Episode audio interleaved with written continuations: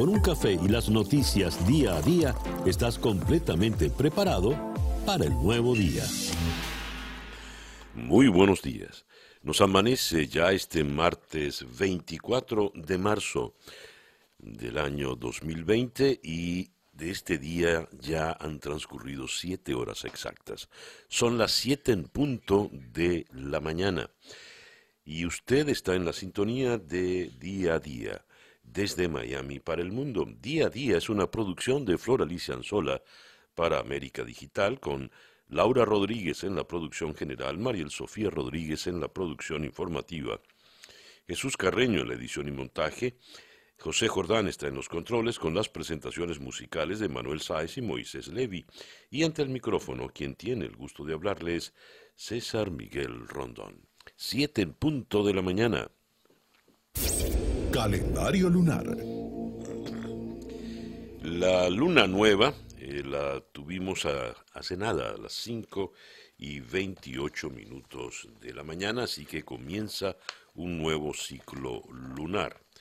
De la luna nueva, leemos acá en el calendario astrológico de Enrico Mariani, Tiempo para sembrar. Es el momento para implementar los nuevos propósitos, para empezar un proyecto, asunto o actividad con muy buen pie. Y esa luna nueva nos ha tocado con la luna de Aries. La luna de Aries es la luna de la rapidez, la luna de la energía, la luna para plantearse retos, la luna para eh, eh, retos de cualquier tipo, uno de los retos ahora han de ser más ingeniosos porque son retos en encierro, retos en, cuarentena. Esta luna de Aries es buena para iniciar una dieta para adelgazar, ¿eh? y es una buena luna para tomar decisiones sobre la marcha. Aquello de cómo vaya viniendo, vamos viendo. Así que la luna, a partir de las 5 y 58 y 28 minutos ya está en creciente, luego de la luna nueva. Así que tenemos luna creciente en Aries, sol en Aries, cuando nos amanece este martes 24 de marzo del año 2020. Y ahora en día a día, escuchemos el pronóstico meteorológico de Alfredo Finale. Hola, ¿qué tal César? Muy buenos días para ti, muy buenos días para todos los amigos de la 107.1 que están en sintonía en este martes, marzo 24 del 2020. Ayer un comportamiento térmico similar con máximas que llegaban a valores entre 83 a 85 grados, Miami 85 grados Fahrenheit alrededor de las 2 y 34 minutos de la tarde, quedando así 4 grados por encima de lo normal para esta época del año. A pesar del calor que se pueda esperar para esta jornada, no creo que alcancemos el récord absoluto que es de 90 grados y data del año 2013. Bueno, pues hoy el mapa del tiempo muestra una cuña anticiclónica extendida hasta el Golfo de México desde el Atlántico, domina el tiempo en la Florida y eso estará propiciando otro día mayormente estable y cálido, una jornada con una mezcla de nubes y sol, un día con muy bajo potencial de precipitaciones. La mañana con vientos variables débiles y calma, luego en la tarde vientos de región sureste al sur que en el mar podrán alcanzar hasta 10 nudos, olas de dos pies de altura, la bahía ligeramente movida. Máximas hoy que quedarán entre 83 86 grados Fahrenheit. El amanecer a las 7 y 21 minutos de la mañana y los próximos días muy poco cambio, mayormente soleado, sin lluvias y cálido, con máximas que estarán entre 84 90 grados Fahrenheit. Yo soy Alfredo Finale y les deseo muy buenos días. Muchísimas gracias, Alfredo. Alfredo Finale es el meteorólogo, meteorólogo de nuestra emisora hermana Actualidad 1040. Son las 7 y 4 minutos de la mañana, acá en día a día, desde Miami para el mundo. Estas son las noticias de Venezuela. Coronavirus en Venezuela confirman siete nuevos casos positivos y ya suman 84 en total. Delcy Rodríguez afirmó, eh, confirmó los siete nuevos casos positivos. Los nuevos contagios corresponden a tres ciudadanos residentes en Barinas, dos en Aragua y uno en el Distrito Capital, uno en Miranda. Asimismo, la vicepresidente anunció que la región capital será sometida a un régimen especial para frenar los casos de COVID-19. Anunciaba que en la noche de anoche llegaba un avión con donativos eh, de medicinas e insumos proveniente de dónde? De Rusia, para atender a los pacientes eh, contagiados. El gran titular en el diario 2001, en su primera página, en Caracas arrecia la cuarentena en la región capital. Aquí repiten la cifra, 84 casos confirmados de coronavirus en el país. Y viene esta revelación, usarán cloroquina como tratamiento para los contagiados. Delcy Rodríguez informó que a partir de hoy martes el Distrito Capital, La Guaira y Miranda contarán con un plan especial de circulación en vista de los aumentos de casos en estas zonas. Solicitó a los médicos jubilados y estudiantes de los últimos años de medicina y enfermería que se incorporen como voluntarios cuando sus servicios sean requeridos. Ahora bien, según eh, Juan Guaidó, las cifras que está dando el régimen no son precisamente confiables. Leo en esta información que viene en efecto Cocuyo lo siguiente. Cifras extraoficiales de casos de COVID-19 provienen de un ministerio, las que anunció Guaidó cuando afirmaba que estaban eh, cerca de 200 casos realmente en Venezuela, lejos de esos 84 de los que hablaba ayer Delcy Rodríguez. Dice Guaidó, se trata de cifras extraoficiales provenientes de un ministerio que declinó identificar para evitar represalias. Ayer, eh, Juan Guaidó ratificó la versión dada al diario de Miami. Recibimos información extraoficial el 19 de marzo a lo interno de un ministerio que están preocupados por el ocultamiento de información y los casos se aproximan a 200. Hemos activado un observatorio con mucho cuidado, también tenemos comunicación con militares, dijo Guaidó.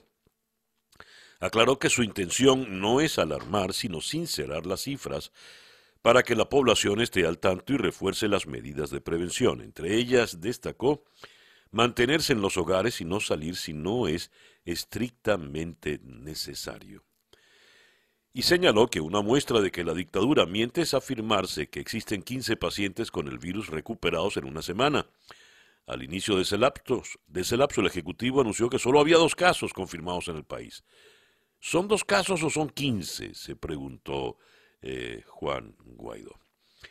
Por otra parte, a propósito de los anuncios económicos, eh, las medidas económicas que planteó Guaidó, el economista Leonardo Buniac eh, se pregunta, ¿acaso puede ser peor el remedio que la enfermedad?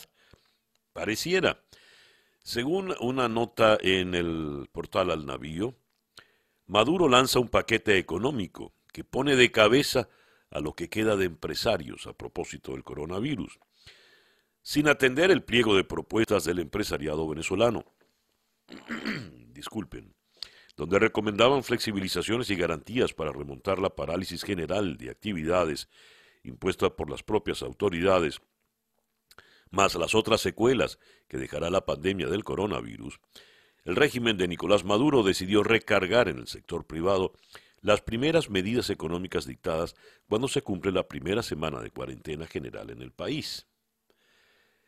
Pues bien, las medidas que terminó anunciando dejaron por fuera buena parte de las necesidades expuestas por el sector privado para poder garantizar su operatividad en esta coyuntura, con el peso en la espalda de seis años consecutivos de, eh, recesión. Maduro, sigo leyendo en Al Navío, terminó haciendo anuncios desconectados de los problemas de fondo, sin dimensionar su alcance, ni los recursos involucrados, ni sus impactos, ni mucho menos precisar quién asumirá los costos. Según Adán Celis, el presidente de Conindustria, los anuncios son absolutamente eh, decepcionantes. Así pues las cosas. Ocupémonos ahora del caso del periodista Darwinson Rojas.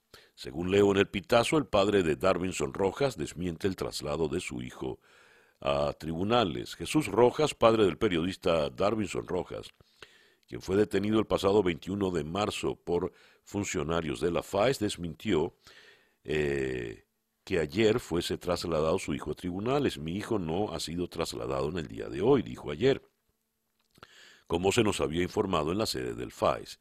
Esto lo dijo Rojas en un video publicado en redes sociales. Asimismo, denunció que desconocen el nombre del fiscal que llevará el caso y los delitos por los cuales pretenden imputar al periodista. Lo único que nosotros sabemos es que Darwinson está detenido, privado de libertad, violándole todos sus derechos constitucionales, su derecho al trabajo, solo por ser periodista. Lo dice el señor Jesús Rojas, el padre de Darwinson, quien fue golpeado el día de la detención. Recuerden que se lo llevaron detenido a él y a la madre de Darwinson.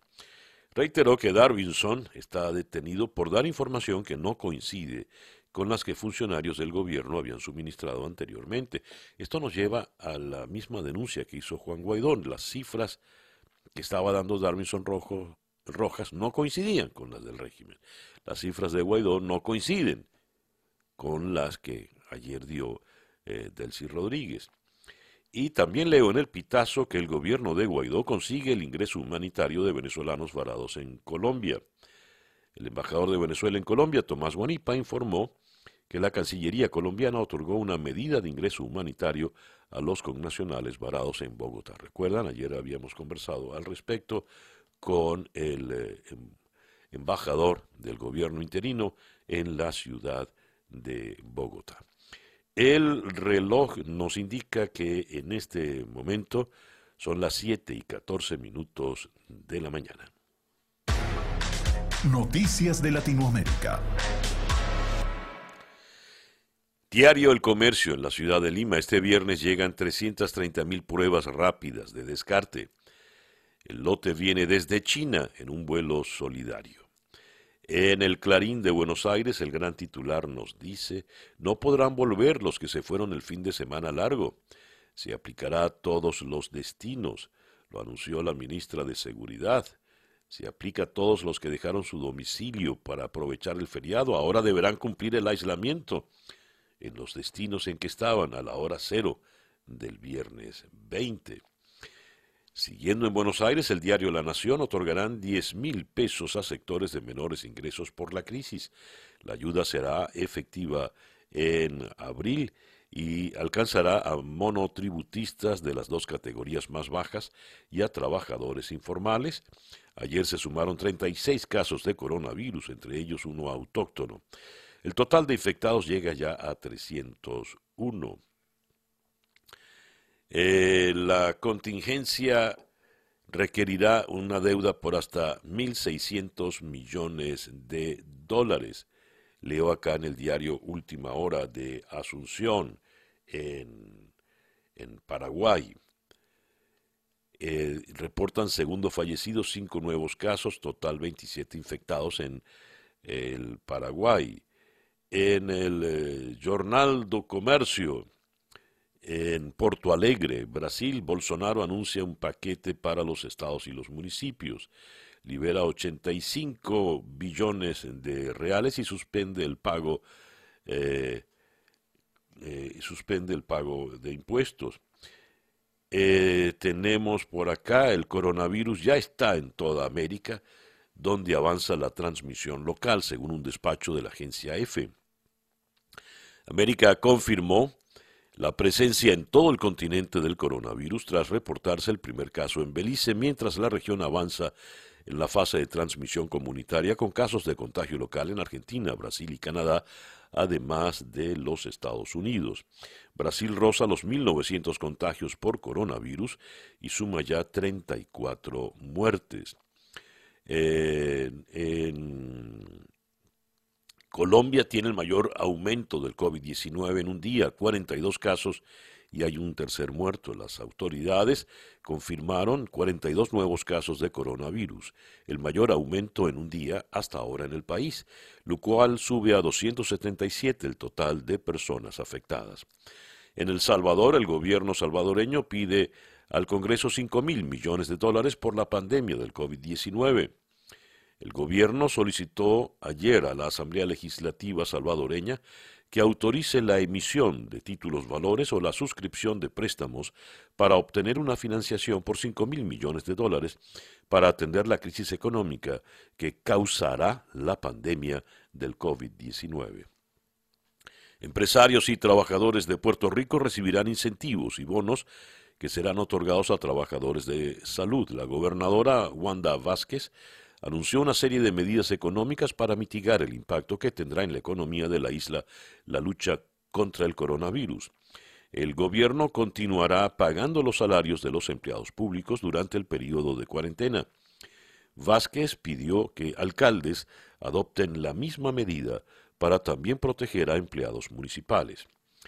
En Bolivia, la presidenta interina, Janine Áñez, dice que la demanda marítima boliviana no retrocedió ni un milímetro, cada quien en lo suyo. Eh, la presidenta afirmó que la histórica reclamación marítima boliviana ante Chile no ha retrocedido ni un milímetro y anunciará las nuevas vías de lucha en torno a ese objetivo cuando pase la emergencia por el coronavirus. En el Perú, la el presidente del Consejo de Ministros, Vicente Ceballos Salinas, aseguró que ya se empezó a distribuir un subsidio solidario creado para ayudar a tres millones de familias de bajos recursos económicos a afrontar los efectos del coronavirus.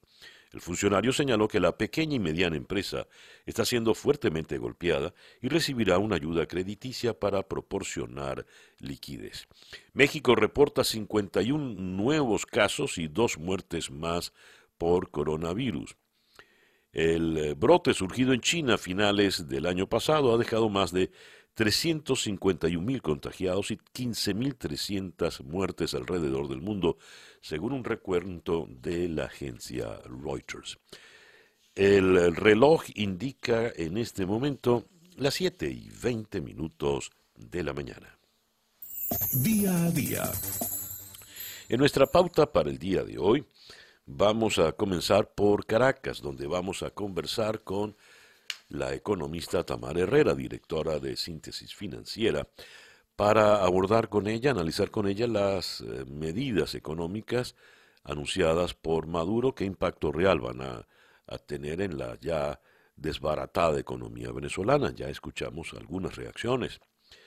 Eh, también vamos a ir a La Paz para conversar con el politólogo boliviano eh, Marcelo Arequipa. Y ello porque las elecciones que estaban previstas para el mes de mayo, eh, recuerden que la señora Áñez es apenas presidente interino, van a, ser eh, pospuestas. El Tribunal Supremo Electoral de Bolivia suspende el calendario electoral por 14 días. también vamos a ir a la ciudad de Quito.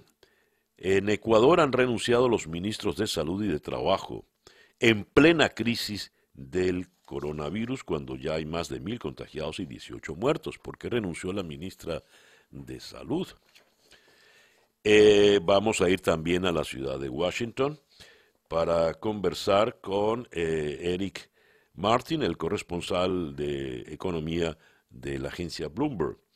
El presidente de la Reserva Federal de San Luis, James Bullard, predijo que la tasa de desempleo en Estados Unidos podría alcanzar el 30% en el segundo trimestre, debido a cierres para combatir el coronavirus, con una caída sin precedentes del 50% del Producto Interno Bruto. El Fondo Monetario Internacional espera una recesión mundial que será tan severa como la recesión durante la crisis financiera de hace más de una década. Vamos a ir a la ciudad de Boston para conversar con la científica venezolana eh, Irene Bosch, profesor en Harvard, quien tiene un, ha desarrollado un kit para tener las pruebas de coronavirus de manera inmediata, tan rápida como una prueba de embarazo. Esto es una revelación importante. Y vamos a cerrar en Miami conversando con el chef Edgar Leal a propósito de su iniciativa desde Leal Bistró eh, donando eh, almuerzos, un delicioso chupe a los médicos y enfermeros del Jackson Memorial Hospital en medio de la crisis del coronavirus. Esta será nuestra pauta para el día a día, para hoy, martes 24 de marzo del 2020. Son las 7 y 22 minutos de la mañana. El editorial con César Miguel Rondón. El eh, presidente del Banco de la Reserva Federal de San Luis ha dicho la tasa de desempleo podría alcanzar el 30%. Estamos hablando de los Estados Unidos. Eh, semanas atrás, el secretario del Tesoro, el señor Nunchin, había advertido 20% de desempleo. Entre estas dos cifras está el 25%, que fue la tasa de desempleo del año 29 del siglo pasado, cuando vino la terrible, la terrible recesión en los Estados Unidos, que pues tiró al traste la economía del país, Stalin en la Unión Soviética bailaba y daba vítores porque era el fin del capitalismo. Vino luego Roosevelt y todo el proceso del New Deal y el resto es historia. Pero se las pasó terriblemente en aquella oportunidad, con el 25% de desempleo. Pues ahora estamos hablando del 30% de desempleo y por lo general estas estimaciones que se hacen desde las instituciones financieras públicas eh, suelen ser bastante comedidas, en parte para no alarmar. Ahora bien, leo en el The New York Times en la mañana de hoy el recurso para obtener ayuda en el Senado norteamericano sigue paralizado y según eh, un artículo editorial del The New York Times, esto es culpa nada menos que de Mitch McConnell. Los eh, republicanos en el Senado están bloqueando el paquete de alivio económico que podría proteger trabajos y salarios. Los, la minoría demócrata en el Senado había advertido que es hora de preocuparse por los trabajadores y no tanto por las corporaciones. Mientras ellos se ponen de acuerdo y tarda la ayuda, los pronósticos eh, sobre el porvenir una vez que pase el coronavirus son bastante oscuros y como dice un diario, como dice el titular de la República en Roma en la mañana de hoy, nosotros vamos muy lentos y el virus va muy, muy rápido. El reloj indica 7 y 35 minutos de la mañana. Escuchemos ahora el coronavirus update con Juan Camilo Gómez. Buenos días, César Miguel. Hoy, martes 24 de marzo, amanecemos con más de 383 mil casos de coronavirus confirmados en todo el mundo, que han causado más de 16.500 muertes. En Estados Unidos se reportan más de 46.100 casos y 582 muertes. En Florida hay 1.227 casos confirmados y 17 fallecidos. 17 fallecidos ya en eh, Florida. Y la cifra, actualizando en la página de la Escuela de Medicina de la Universidad John Hopkins, 387.382 casos confirmados a nivel planetario 16.767 muertes. Eh, Estados Unidos ya está en el tercer lugar, es el tercer país con más casos confirmados, 46.450.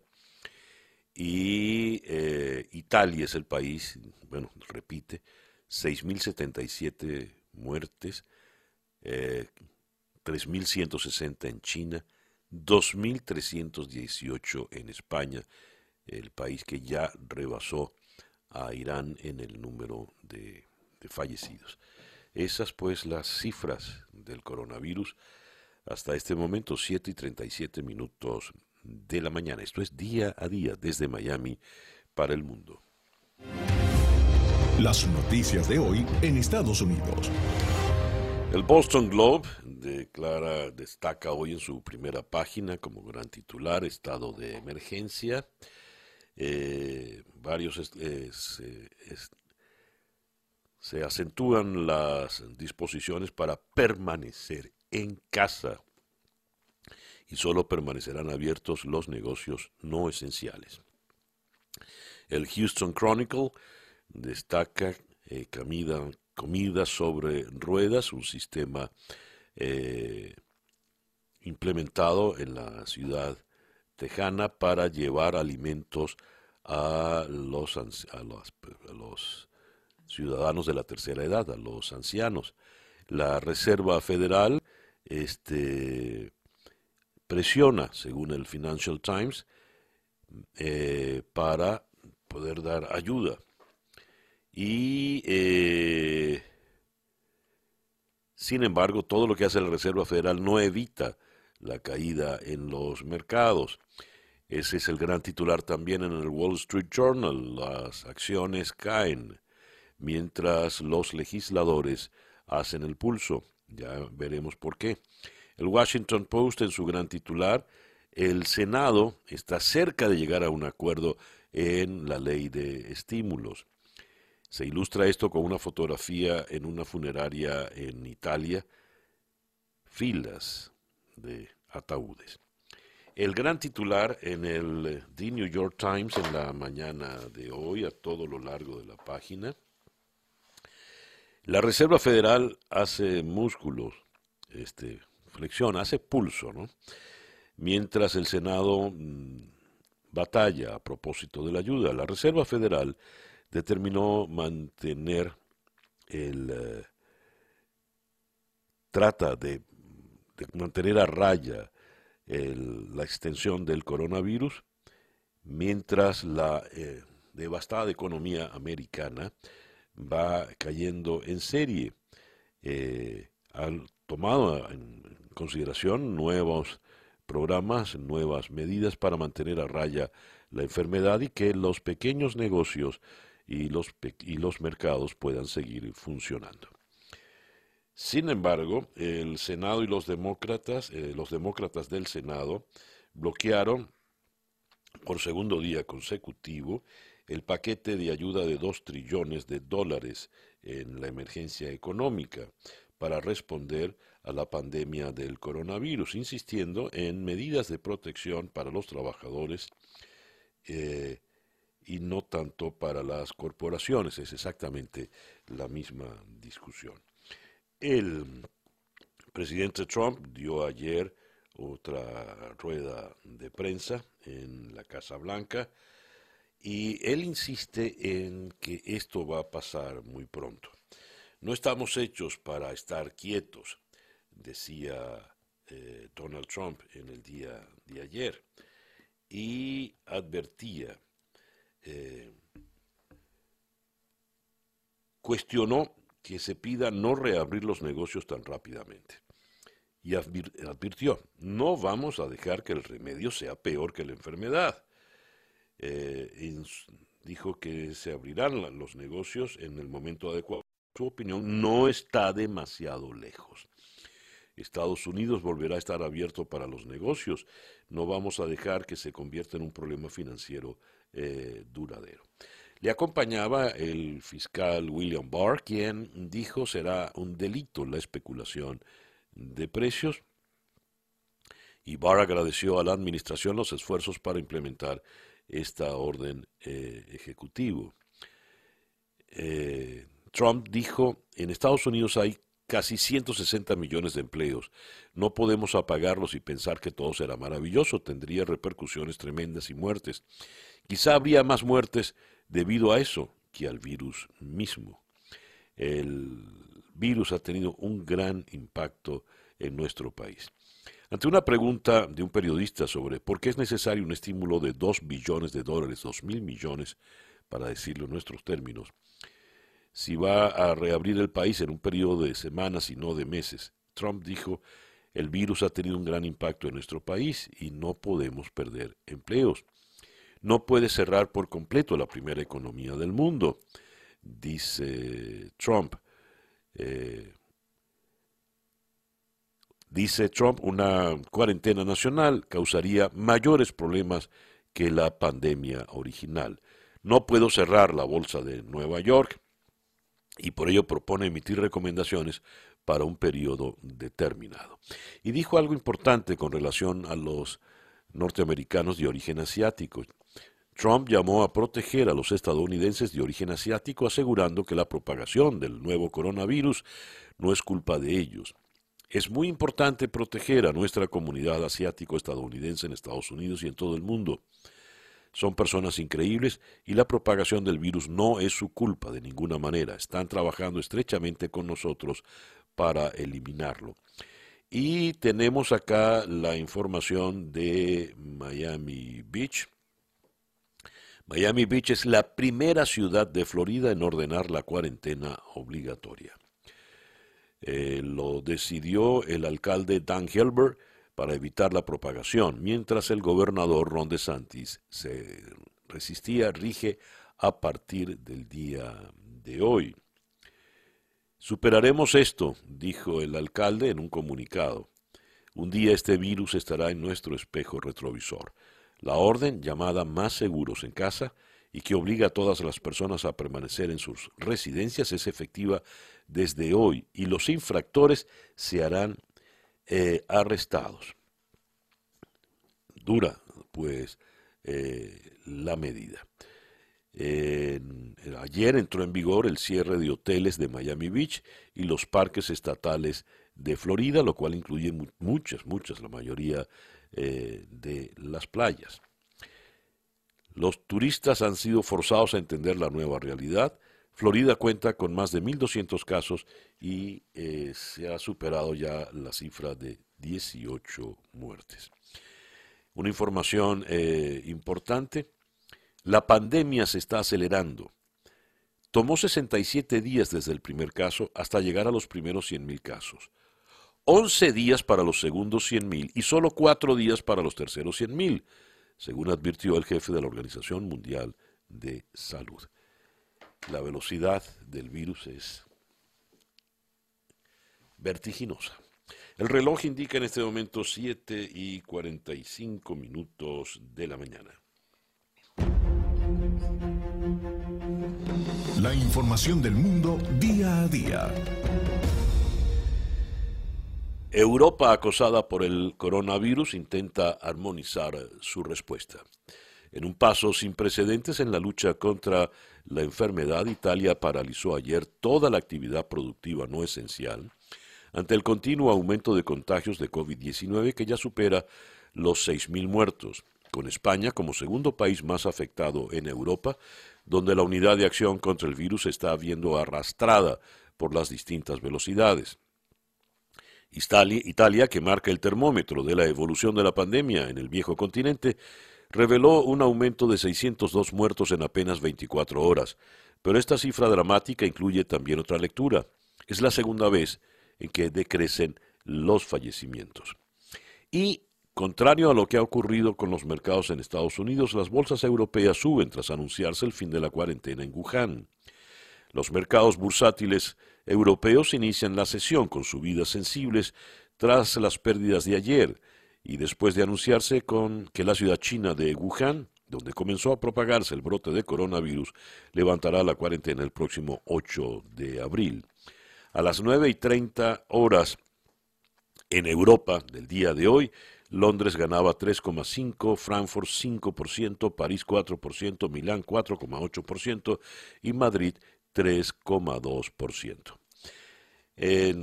deteniéndonos en España, la epidemia se extiende de forma más rápida y amplia que en Italia. Eh, la cifra de fallecidos asciende a 2.182 desde el inicio de la epidemia y varias comunidades le piden al gobierno de Pedro Sánchez activar un confinamiento más duro. Alemania adopta un gigantesco plan contra la recesión prevista del 5% por el coronavirus. El gobierno alemán adoptó ayer un conjunto de medidas por cientos de miles de millones de euros, inédito desde la Segunda Guerra Mundial, para atenuar la contracción económica que prevé rondará el 5% debido a la pandemia del nuevo coronavirus. Este paquete prevé ayudas masivas a las empresas y los asalariados, por los cuales Alemania va a contraer nuevas deudas por 156 mil millones de euros, según el texto de ley decidido por el Consejo de Ministros y que debe ser avalado por el Parlamento esta semana.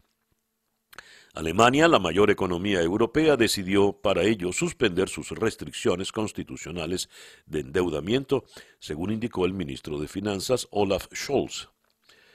Eh, y ya que estamos hablando de Alemania, la señora Merkel da negativo por coronavirus en el test eh, preliminar. Y Johnson impone finalmente el confinamiento domiciliario en el Reino Unido. La portada de eh, el Daily Telegraph en esta mañana tiene un titular dramático, End of Freedom, el fin de la libertad. Todas las reuniones públicas de más de dos personas son ilegales y se amenaza con multas en caso de infringirlas. Eso dice el, titular. Boris Johnson ha anunciado la decisión de su gobierno de imponer la cuarentena contra el coronavirus a todos los ciudadanos británicos. Las críticas de la comunidad científica a la respuesta dada hasta ahora y la realidad del arrollador avance de los contagios han obligado al primer ministro a ceder. Los ciudadanos solo sus hogares para comprar suministros básicos, atender necesidades médicas, acudir al trabajo si resulta imposible hacerlo desde casa y realizar una vez al día algún tipo de ejercicio básico. Esta última es la única excepción concedida a los ciudadanos en comparación con las medidas impuestas en otros países europeos como España. Y Francia no se queda atrás, eh, eh, endurece sus reglas del confinamiento sin ampliarlas. Hacer deporte o pasear queda restringido a una distancia máxima del domicilio de un kilómetro y por un máximo de una hora al día. Así pues las cosas. Y cerramos con la ciudad de Wuhan. La ciudad de Wuhan, la capital de la provincia de Hubei, en la que comenzó a propagarse masivamente el brote de coronavirus, levantará el 8 de abril la cuarentena que impuso a sus habitantes el pasado 23 de enero, según anunciaron las autoridades municipales. Asimismo, el resto de las ciudades de Hubei levantarán las restricciones de viaje a partir de mañana miércoles, según informó la agencia estatal Xinhua. Son las 7 y 50 minutos de la mañana acá en Día a día, desde Miami para el mundo. Leo este tipo de titulares. Con industria tilda de decepcionantes las medidas anunciadas por Maduro. En al navío, Maduro lanza un paquete económico que pone de cabeza a lo que queda de empresarios.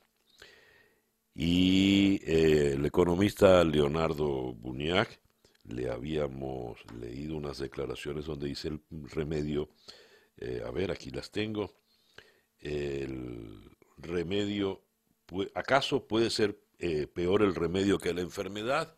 La respuesta parece ser afirmativa. ¿Qué ocurre con las medidas, el paquete económico de Maduro para frenar el coronavirus? Le consultamos a la economista, la destacada economista Tamara Herrera, directora de Síntesis Financiera en la ciudad de Caracas. Tamara, buenos días. Muy buenos días, muchas gracias. Tamara, eh, ¿qué ocurre con lo planteado por Nicolás Maduro? Bueno, básicamente yo creo que lo que ocurre es que es eh, incompleto el conjunto de medidas anunciadas que todavía no han sido concretamente eh, expuestas en un decreto, suponemos que saldrá hoy, eh, y básicamente el mensaje es que es incompleto y esa omisión lo que denota es que no está priorizando, no está o está gravemente menospreciando la recesión económica. Todos los países del mundo se han preocupado por dar asistencia, apoyo financiero a la población y a las empresas porque les preocupa el efecto recesivo al cual está forzando la propia campaña de atención al coronavirus que genera una parálisis Si hay parálisis, hay disminución de los ingresos y hay dificultad para pagar salarios, obligaciones, impuestos, etcétera. Y allí es cuando el papel del Estado asume la rienda en una condición de emergencia. Y es por eso que hasta Angela Merkel y desde los tiempos de la Segunda Guerra Mundial no se sacaba, no se proponía al Congreso, como está en este momento proponiendo, un paquete de estímulo fiscal importante, porque si algo temen es que se sume al corona, a los estragos que pueda ocasionar el coronavirus, los estragos de más destrucción económica en el caso venezolano. En el caso de los demás, lo que no quieren es ni siquiera parecerse a un país que como el nuestro está en su sexto año de recesión, es decir, está en una profunda depresión económica. Esa es básicamente la omisión. Y no ha habido entonces eh, el tratamiento fiscal apropiado, flexibilización en los impuestos, en la recaudación, bien sea en los montos, en las tasas, en los plazos, hay muchas variantes y es muy vago lo que ha propuesto en materia bancaria, además de ser llamativo que imponga el no cobro de tasas eh, de interés ni capital, es decir, que no se cobren los créditos que están vigentes, no dice qué hacer con los nuevos y tampoco complementa, como han hecho otros países que quieren flexibilizar el crédito, le flexibilizan a su vez las condiciones de apoyo a los bancos, porque de lo que se trata es de no hundir al aparato productivo, comercial y financiero del país. Tamara, eh, cuando uno lee eh, eh, inamovilidad laboral hasta el 31 de diciembre, dice, bueno, pero es que esto lo ha dicho mil veces y es innecesario, ¿verdad? Eso está en, en vigencia. Y lee el resto de observaciones pareciera que o se, le o se le acabaron las ideas, o se le acabó el dinero, o ambas. ¿Tú qué piensas? Bueno, yo pienso dos cosas. Primero, que anunció ah, como si fueran novedades, dos cosas que existen en Venezuela, la inamovilidad laboral está estipulada y vigente desde hace, ya creo que son ocho años continuos, de manera que eso no es novedad, y tampoco es novedad que quiera hacer un refuerzo del sistema de distribución de alimentos CLAP. El CLAP existe, ha tenido sus altibajos, tiene sus irregularidades, tiene inequidad en los derechos a los que tiene distinta población, etcétera, pero el CLAP no es suficiente. O sea, ahí no hay novedad. Eh, la, la única novedad es el hecho de que va a aumentar estos bonos monetarios que se entregan a través del sistema patria y anunció que apoyará no se sabe la cuantía ni la cantidad de empresas pequeñas y medianas en las que va a ayudar a complementar el pago de nóminas. En muchos países están intentando eso, pero lo hacen con una eh, clarísima exposición.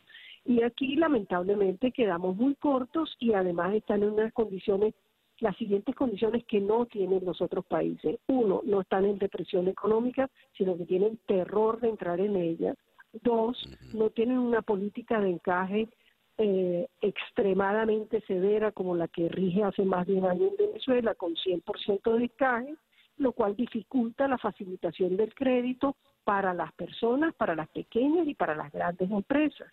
Tres, no tiene ningún aparato productivo que esté en condiciones de tener reservas eh, financieras suficientes después de tan prolongado proceso de recesión. Y además porque en los últimos años la presión tributaria más bien ha estado incrementándose eh, de manera muy fuerte en un contexto recesivo, lo cual ha puesto en peligro desde hace más de un año. Hay empresas que de hecho pequeñas no lo han resistido y en Venezuela se paga el impuesto incluso anticipadamente el IVA y una estimación de, del impuesto sobre la renta. Eso no está ocurriendo de esa manera en esos países. Así que este, este, este paquete tiene solo una parte de la orientación que están asumiendo la mayoría de los países del mundo y le falta la otra rueda que es la que garantiza disminuir el efecto recesivo del coronavirus. Le falta una rueda. Tamara, muchas gracias pues por atendernos en la mañana de hoy. El reloj indica 8 y 5 minutos acá en día a día desde Miami para el mundo. Leo titulares de este tenor. Coronavirus en Bolivia arranca la cuarentena total mientras suben los casos de COVID-19. Eh, el país tiene 24 casos confirmados y la ciudad más afectada es Santa Cruz de la Sierra. En otro titular, Bolivia deja sin fecha sus elecciones presidenciales debido a la pandemia del COVID-19. Eh, los bolivianos tendrán que esperar para elegir presidente. Esto supone, evidentemente, otra crisis. Vamos hasta la ciudad de La Paz. En la línea telefónica tenemos al politólogo boliviano Marcelo Arequipa. Marcelo, muy buenos días. César, buenos días. Gracias por el contacto. Gracias a ti por atendernos. Marcelo, eh, a ver, en primer lugar, ocupémonos del coronavirus. ¿Cuál es la situación que se está viviendo en La Paz y en el resto de ciudades de Bolivia, especialmente en Santa Cruz de la Sierra? Sí, a ver, en, Bolivia el reporte oficial ya hasta esta mañana, desde esta mañana, perdón, es de 28 casos eh, confirmados. Eh, como decías bien, eh, la ciudad o el departamento, la región más afectada por el coronavirus es Santa Cruz. El resto de, departamentos y de ciudades todavía está, creo yo, en una tensa calma, ¿no? Porque hay, hay algo que está siendo todavía un poco, está generando, perdón, incertidumbre. Y es que no se están haciendo una cantidad de pruebas eh, suficientes o importantes en todo caso a la, a la, a la población, ¿no? Es decir, hay un solo centro de salud que es el que es el que está administrando las pruebas hasta ahora. Desde la siguiente semana o se va a habilitar otro centro de salud más para que haga pruebas. Ahora, claro, esto uno en un contexto de una ciudad o países demasiado grandes no lo entendería. ¿Cómo es posible que en un país un solo centro de salud ah, administre las pruebas, no? Em, a ver, Bolivia tiene casi 2 millones de kilómetros cuadrados de extensión territorial y tiene más o menos 11 millones de habitantes. O sea, somos, eh, digamos, si quieres, eh, para, para, para pensar, digamos, en Wuhan, tenemos la misma cantidad de habitantes que tiene eh, Wuhan, que es el lugar, el epicentro del, del coronavirus, es decir, la misma cantidad, pero una extensión territorial muy extendida, eso sí. Sí. Ahora, claro, esto tiene que ver probablemente con un desajuste, quizá es un desajuste del gobierno nacional de no de no contener hasta ahora, de no tener, digamos, una línea de, de, de, pruebas que sea que abarque a nivel nacional. Podría tenerlas. Me imagino que la siguiente semana eh, se terminará por ajustar eso y se harán pruebas masivas.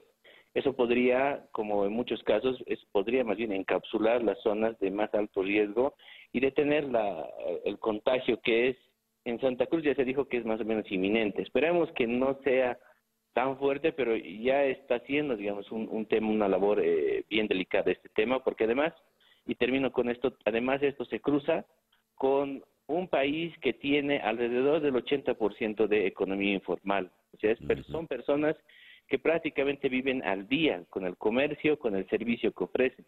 No pueden, no, no pueden eh, entrar en cuarentena así tan fácilmente porque ellos subsisten al día, ¿no? Claro. Marcelo, ahora, evidentemente el coronavirus eh, ha paralizado la actividad en Bolivia, en toda América Latina, en todo el mundo, y paraliza el proceso electoral que ya estaba bastante cercano Recordemos que la señora Áñez es apenas presidenta interina. Políticamente hablando, ¿qué significa esto para esta Bolivia paralizada por el coronavirus? Creo que significa que todavía eh, seguimos en a la incertidumbre de no saber qué está pasando con el coronavirus, se suma esta otra incertidumbre política de no poder terminar de resolver el problema político que tenemos en, eh, este país. Eh, y, es cierto, la, señora Áñez todavía tiene eh, el mandato de una presidencia transitoria, que no está resuelta del todo, porque si se van a alargar el periodo de las elecciones, luego por tanto se tiene que hacer una norma, una ley que emane desde el Poder Legislativo para ampliar todavía más el mandato de el mandato interino de, la presidenta y del, legislativo, me, imagino, ¿no? Ahora, claro, hay una cierta sintonía por parte de eh, los candidatos hoy día, de dado el contexto tan delicado de la crisis sanitaria, lo más aconsejable es alargar eh, el periodo de extender, perdón, el periodo de la presidencia transitoria y pensar en otra fecha para las elecciones generales. Creo que eso es lo más sensato, en todo caso, porque de todas formas, lo primero, lo, prioritario ahora es contener esta enfermedad y luego, además, es, es resolver el problema político que todavía está contaminado. O sea, por eso el problema de este tema del coronavirus hoy día se va cruzando con acusaciones que están digamos, muy por debajo de la mesa, pero son acusaciones todavía de parte de los actores políticos de quién lo hace bien y quién lo ha hecho mal, ya sea hoy día o ya sea en el pasado, quienes han hecho algo por el tema de la salud. Entonces, se está empezando a generar una cierta contaminación en el debate respecto a el tema de la salud, como te decía, de quiénes estuvieron antes haciendo qué o quiénes proponen hacer qué en el tema de la salud o quiénes contienen o quiénes no hacen bien las cosas en el tema de la salud. Y eso mm, no va a solucionar el problema eh, que tenemos. Eso va más bien, creo yo, eh, a minorar un poco más la, el clima irritable que hay. Ya. Bien. No hay fecha, no se ha asomado ningún tipo de fecha, Marcelo, para, para esas eh, elecciones postergadas. Todavía no. Eh, el Tribunal Supremo Electoral eh, ha pedido que organizar una fecha aproximada y yo creo que ha dicho que va a ser entre la siguiente semana y la subsiguiente el encuentro con todos los actores políticos para llevar adelante. Y eh, la propuesta del Tribunal Supremo Electoral es alargar o extender unas semanas, más o menos el tiempo que dura, en promedio, más o menos el tiempo que dura la cuarentena, o sea, entre 14 a 20 días más, alargarlo. ¿no? Ya. Marcelo, muchas gracias pues por atendernos en la mañana de hoy. César, a ustedes, muchas gracias. Marcelo Arequipa, politólogo boliviano desde la ciudad de La Paz. El reloj indica 8 y 12 minutos acá en día a día desde Miami para el mundo. Día a día con César Miguel Rondón. Y seguimos en las alturas andinas de la ciudad de La Paz. Vamos a la ciudad de Quito. Leo, eh, según despacho de la agencia EFE, los ministros ecuatorianos de Salud Pública, Catalina Andramuño, y de Trabajo, Andrés Madero, renunciaron en medio de la emergencia sanitaria por el coronavirus que ha dejado siete muertos y 532 contagiados en el país, según confirmó eh, la presidencia. Ahora estas son cifras eh, del día del día de, a ver, estas son cifras del 21. En la línea telefónica está el periodista Jean-Paul Bardellini. Jean-Paul, muy buenos días.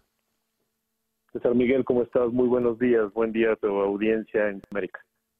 Veo que eh, la información más cercana, los contagios en Ecuador se disparan 26 veces en 7 días de estado de excepción.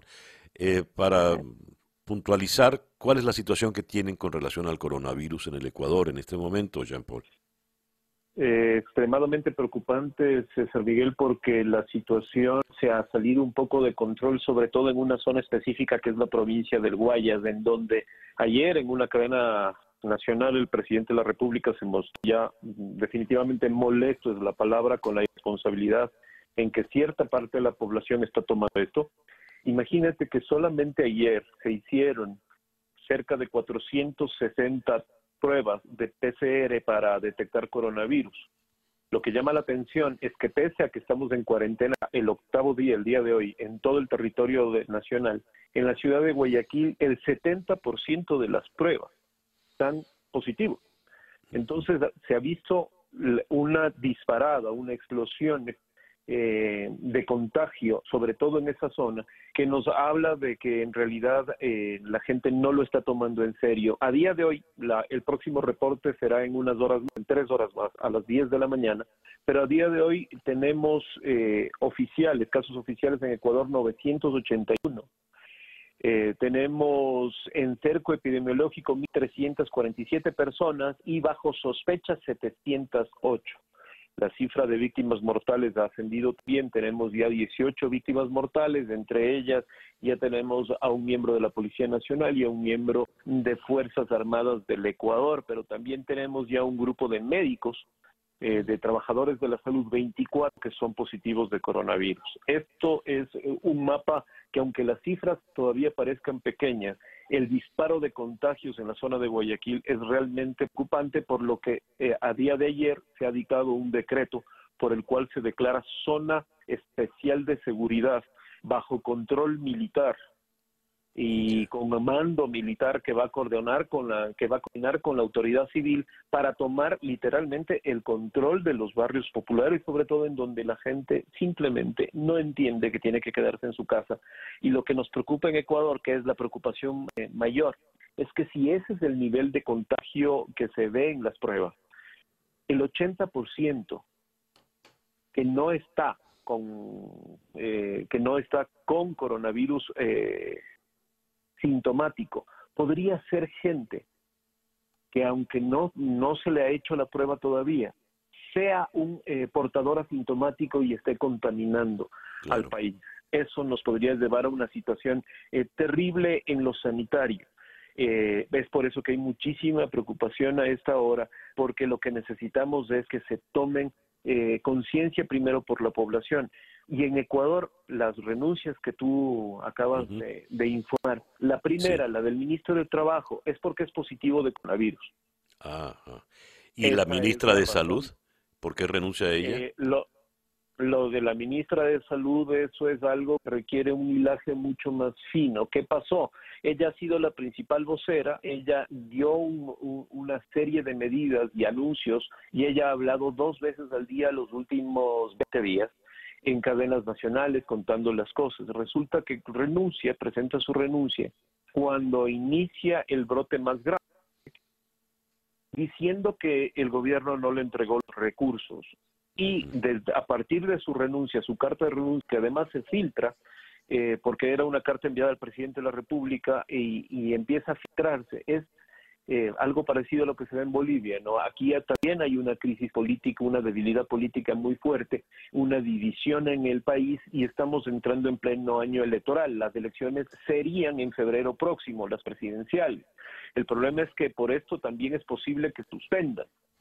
Entonces, juntando todos estos ingredientes, una renuncia denunciando que no hay dinero, y después salen una serie de documentos hablando de la falta de entrega de recursos oportunos al Ministerio de Salud, sorprende, ¿no? Alguien que ha estado liderando una crisis que ha podido denunciarlo al país con tiempo o pedir al gobierno mayor agilidad en la entrega de recursos, en cambio decía que todo estaba bien, que se estaban comprando retivos, que está llegando eh, ayuda, que se ha comprado, y resulta que el día siguiente todo lo que ella mismo dijo es falso. Pero acaba de entregar un arma política muy poderosa al principal opositor, que en este caso es del expresidente Correa y su militancia, que está atacando eh, con mucha virulencia y lamentablemente también sumado a una ola de desinformación de varias vertientes, no puedo decir que solamente viene de esta, sino de varias otras más, que están generando realmente nerviosismo en la población. Entonces, se da esta renuncia con un tinte, al parecer, político, eh, se da además un cambio con la nueva autoridad de salud, un médico epidemiólogo, eh, epidemiólogo experto en el tema, que es de una universidad acá de Ecuador, quien llega y resulta que varios de los anuncios realizados días antes no han estado en curso. Ahora hay toda una polémica porque se había hablado de importación de dos millones de pruebas rápidas para detección de coronavirus. No es, eso no ha sido tan cierto, solamente van a llegar cerca de 200 mil y las primeras dos mil próximas horas.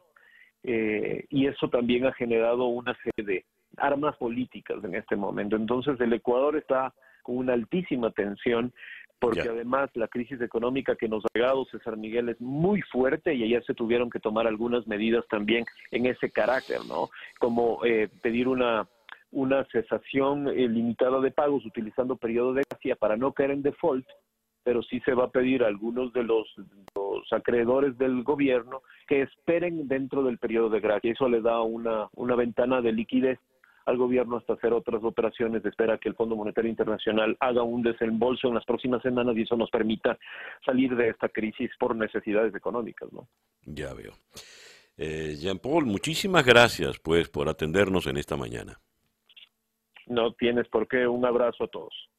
Jean Paul Bardellini desde la ciudad de Quito. En el tema financiero leo informaciones eh, que preocupan en la página de Bloomberg. La tasa de desempleo puede llegar hasta el 30%, según eh, James Bullard, quien es el presidente de la Reserva Federal de San Luis. Eh, en otro despacho de la agencia Bloomberg, el Fondo Monetario Internacional pronostica una recesión por lo menos tan mala como la crisis financiera global del 2008, de hace más de una década. ¿Qué nos espera una vez que pase eh, la pandemia? El autor de uno de estos trabajos es el periodista Eric Martin, de, en la ciudad de Washington, quien está en este momento en la línea telefónica. Eric, muy buenos días. Muy buenos días, César Miguel. Gracias por atendernos. Eric, a ver, hablemos primero del, del desempleo. 30% es demasiado alto para el, el, el, próximo trimestre, ¿no? Para el, ¿qué, ¿Qué dicen las autoridades? ¿Qué se comenta allá en Washington? Sí, César. Parte del contexto importante para entender es que esta no es una, que lo que están pronosticando no es una recesión típica. Es decir, que no es porque la economía de Estados Unidos no puede crecer, es un, cierre intencional para la economía. Es decir, que quieren que la gente no vaya al trabajo, que se quede en casa para que puedan enfrentar una emergencia uh, de salud, de salud pública. Entonces, parte de, ese contexto es que uh, una caída de 50%, por ejemplo, en el PIB, en el Producto Interno Bruto, que está pronosticando el presidente de, la Fed, uh, James Bull, parte de eso es, es intencional para, para parar la actividad, para parar la transmisión de, de este virus. Entonces, es, no, no, es, no es que faltamos los fuentes para, uh, las fuentes para, para crecer, pero más bien que, que hagamos una decisión como una sociedad que queremos priorizar la salud pública y por eso van a cerrar uh, y van a desacelerar la actividad, parar la actividad durante un trimestre para, para impedir la, transmisión y el, contagio del virus. Eso es importante para entender que, que las fuentes del crecimiento estarían allá después y podría esperar una aceleración uh, muy rápida. Pero, pero importante que como sociedad que uh, dicen algunas autoridades que, que tomamos esta decisión, que valoramos más la vida y uh, mantener esas personas vulnerables que la actividad durante ese periodo.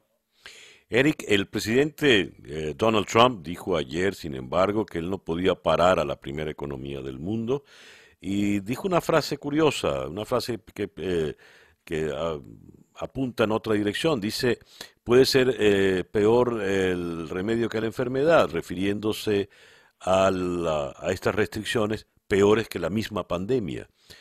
Eh, en definitiva, ¿qué opciones realmente puede llevar adelante la administración Trump?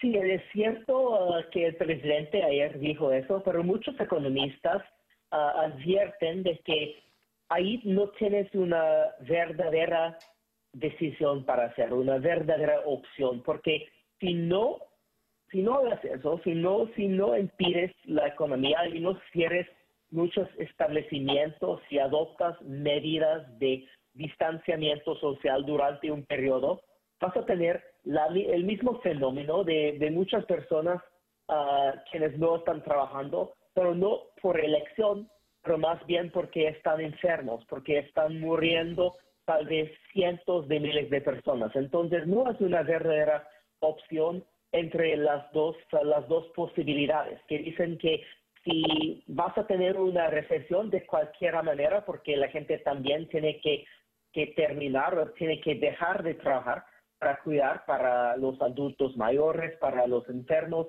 entonces que no funcionaría que reabres la economía porque vas a tener el mismo problema, pero que mejor entonces que optamos para, para cerrar, los restaurantes, los bares, los eventos masivos durante un tiempo para, salvar y para rescatar vidas.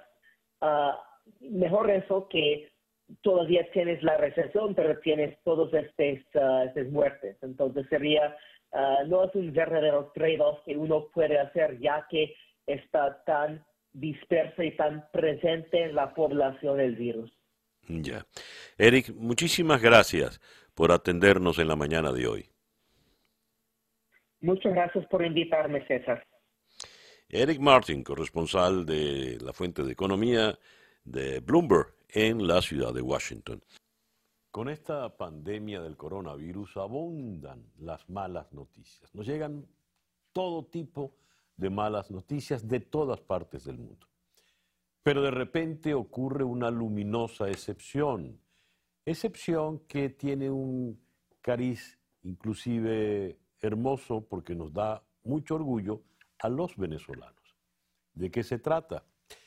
Pues una científica venezolana en la ciudad de Boston ha desarrollado una prueba de detección rápida para el coronavirus. Ella es una bióloga egresada de la Universidad Central de Venezuela con posgrado en la Universidad de Harvard. Ella es Irene Bosch.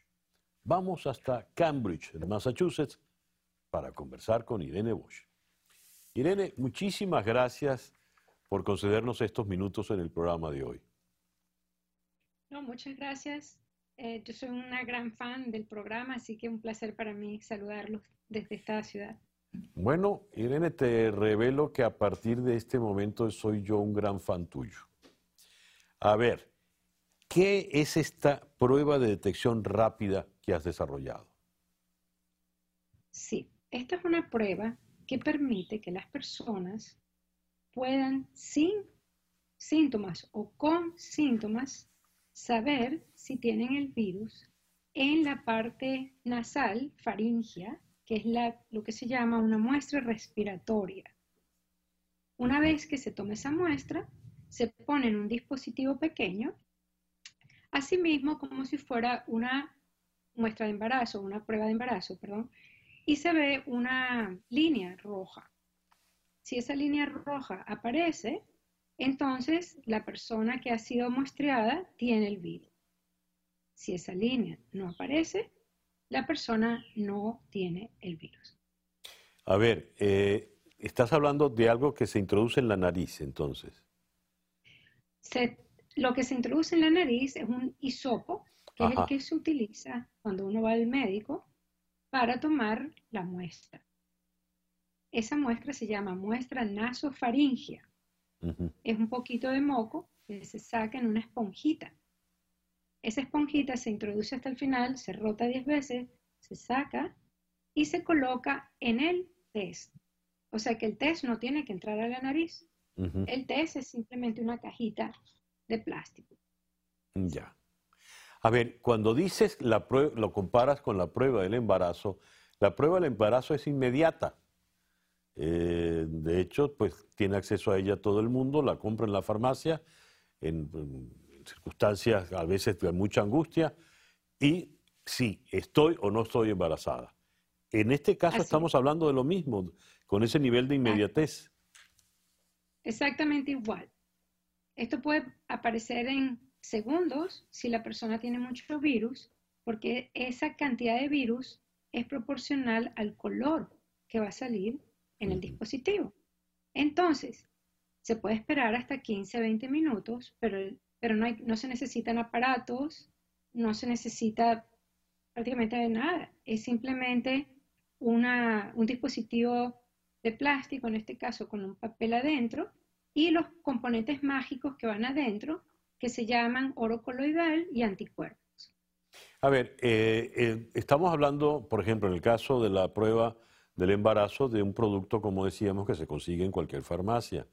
Habida cuenta que en este momento estamos hablando de una pandemia y de un recurso que ha de ser urgente, porque la principal angustia en este momento es saber si soy o no portador del coronavirus, habida cuenta además de que eh, la mayoría de la gente es asintomática y no sabe que lleva el coronavirus. ¿Este es, un, instrumento, una prueba muy costosa? Esto es una prueba que la hacemos para dengue, zika y chikungunya y cuesta un dólar por muestra. Para este, que lo tuvimos que hacer mucho más rápido, va a costar aproximadamente 8 dólares, 10 dólares. Por lo menos el costo es mayor que el de dengue, pero es el mismo principio. Entonces lo que hay que hacer, ya, ya tenemos datos que nos dicen que esto va a funcionar, es hacer una producción grande de esto. Hay mm, sitios donde se ensamblan este tipo de lateral flow, así se llaman, o point of care, y te pueden hacer hasta 7 millones de test por día. Pero eso es, estás hablando de una noticia muy buena y eh, esto dada que es una pandemia a nivel federal, a nivel estatal, los gobiernos deberían interesarse, por hablar solo de Estados Unidos. Pero esto eh, a un precio económico debería ser utilizado, por ejemplo, en toda América Latina, en Europa, que pasa a ser en este momento el epicentro, ¿no? Correcto. Si yo pudiera usar este programa para mandar un mensaje a aquellas autoridades locales o incluso federales o incluso el ejército, para que oigan, para que aprendan que este tipo de muestreo es posible y esto salva vidas. ¿Por qué? Porque dentro de una casa donde hay gente adulta, como uno, que es más susceptible, y gente más joven, que es mucho menos susceptible, tú puedes separarlos, puedes tener medidas de eh, cautela para que aquellas personas que están portadoras no rieguen el virus por todos lados. Y eso pasa a todo momento. Parte de la pandemia y el problema tan grave es que se cree que hasta un 80% de las personas lo tienen.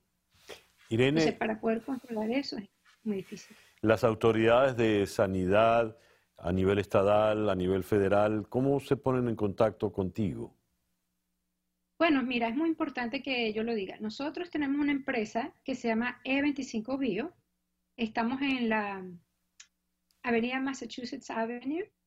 Ellos nos pueden conseguir por el website e25bio.com. Nosotros somos locales. Estamos tratando de ver si nuestro propio gobernador, los mayors, para que nos echen una mano, porque nosotros sí somos capaces de elevar la producción pero no al nivel que se necesita. Hoy en día tenemos capacidad para 100.000 muestras y ya, más de eso no, no podemos. Entonces, sería bueno poder contactar a las autoridades locales para que nos den un incentivo, porque tengo entendido que hay incentivo.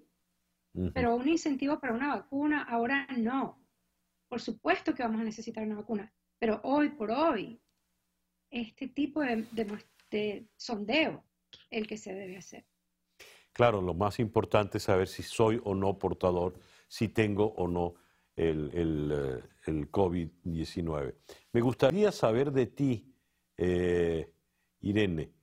Eh, ¿Vienes de dónde te graduaste de bióloga en la Universidad Central y desde cuándo estás en Estados Unidos?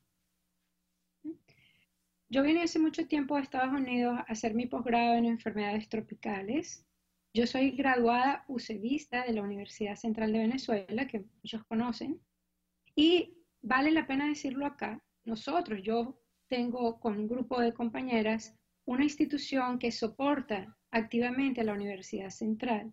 Somos la única entidad fuera de Venezuela que conseguimos fondos y los repartimos en la universidad. Se llama Amigos y Egresados de la Universidad Central. Por favor, consíganos en, nuestra, en nuestras redes.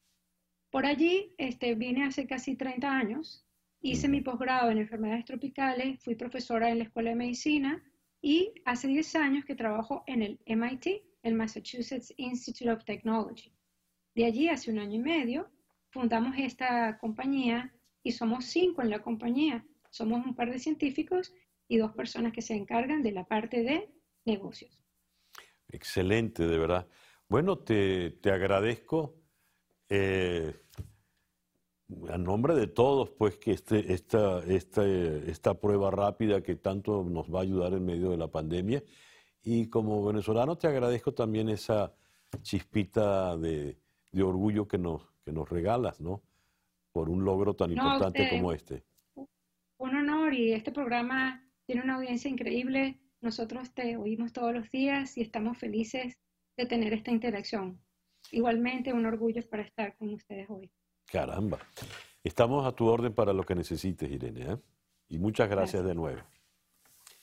Irene Bosch desde Cambridge, en Massachusetts la que ha desarrollado esta prueba de detección rápida para el coronavirus, tan rápida como una prueba de embarazo, prácticamente inmediata.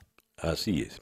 El reloj indica 8 y 46 minutos de la mañana acá en día a día desde Miami para el mundo. Sintonizas día a día con César Miguel Rondón. Eh, le leo a José Andrés, el eh, afamado chef español, propietario de Think Food Group y de la ONG World Center Kitchen. Estamos frente a una crisis alimentaria que se desarrolla fuera de nuestra vista. Eh, y comenta por su propia experiencia con World Central Kitchen y su equipo de socorristas de alimentos, ha servido más de 15 millones de comidas a raíz de emergencias nacionales e internacionales, donde ha confirmado que un plato de comida nunca es solo una comida en un plato, es un plato de esperanza, un mensaje de la comunidad de que a alguien esa persona le importa.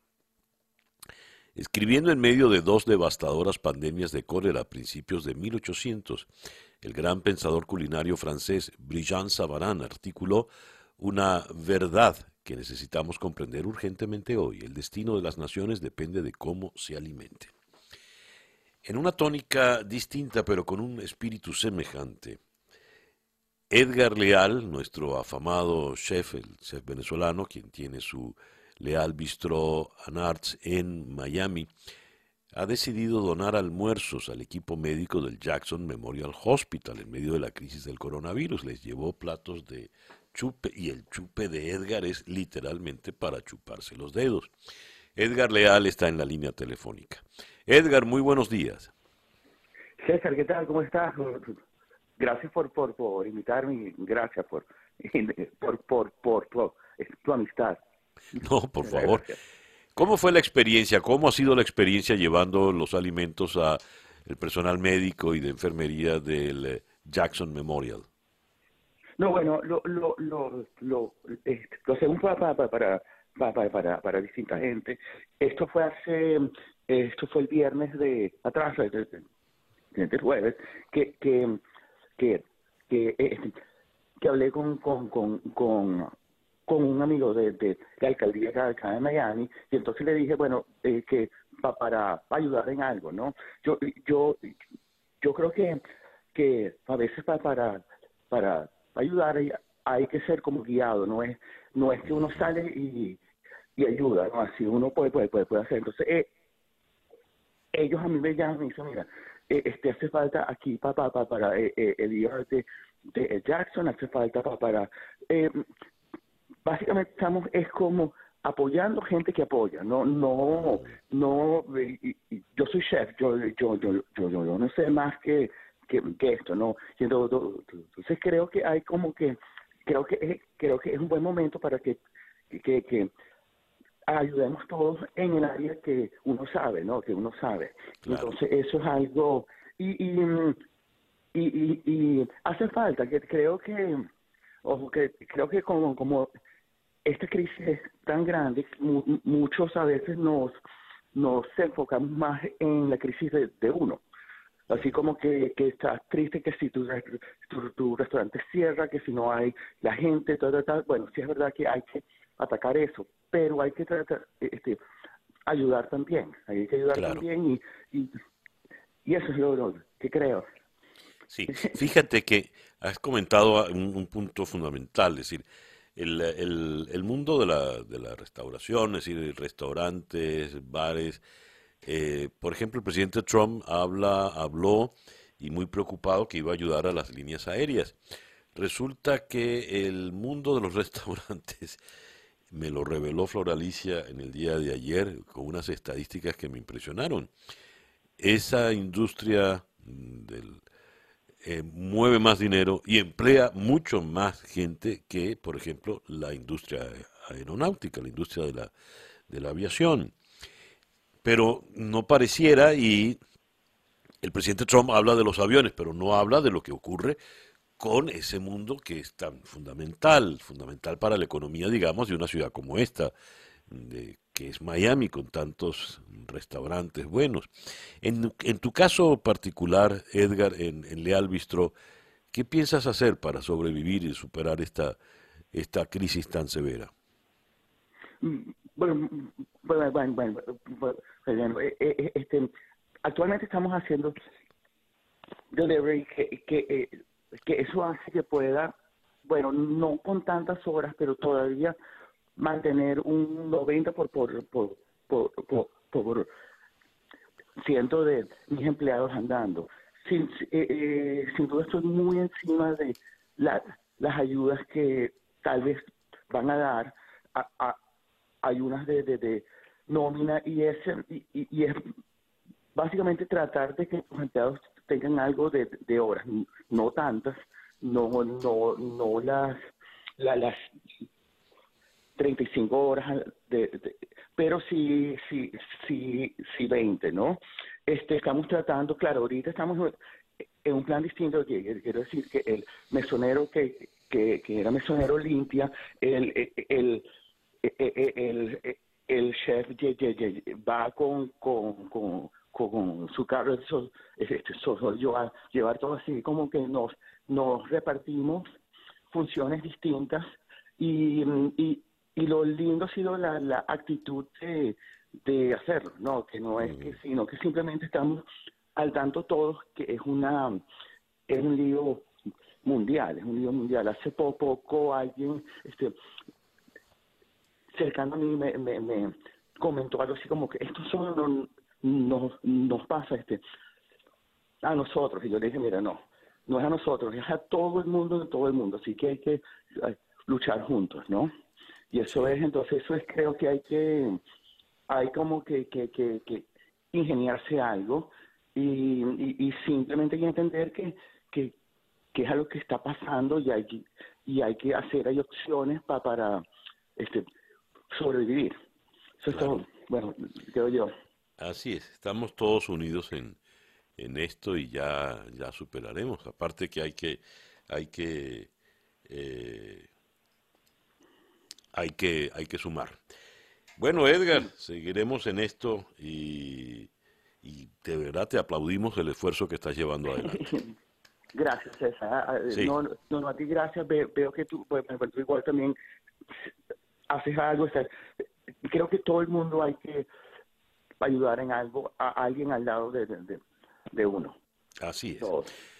Edgar Leal, el, el, gran chef, el destacado chef venezolano, quien está al frente de los fogones en Leal Bistro, como todos los locales de este tenor cerrados, no solo en la ciudad de Miami, en Miami Beach y en, pues prácticamente en todos los Estados Unidos, porque no se consideran esenciales, ¿no?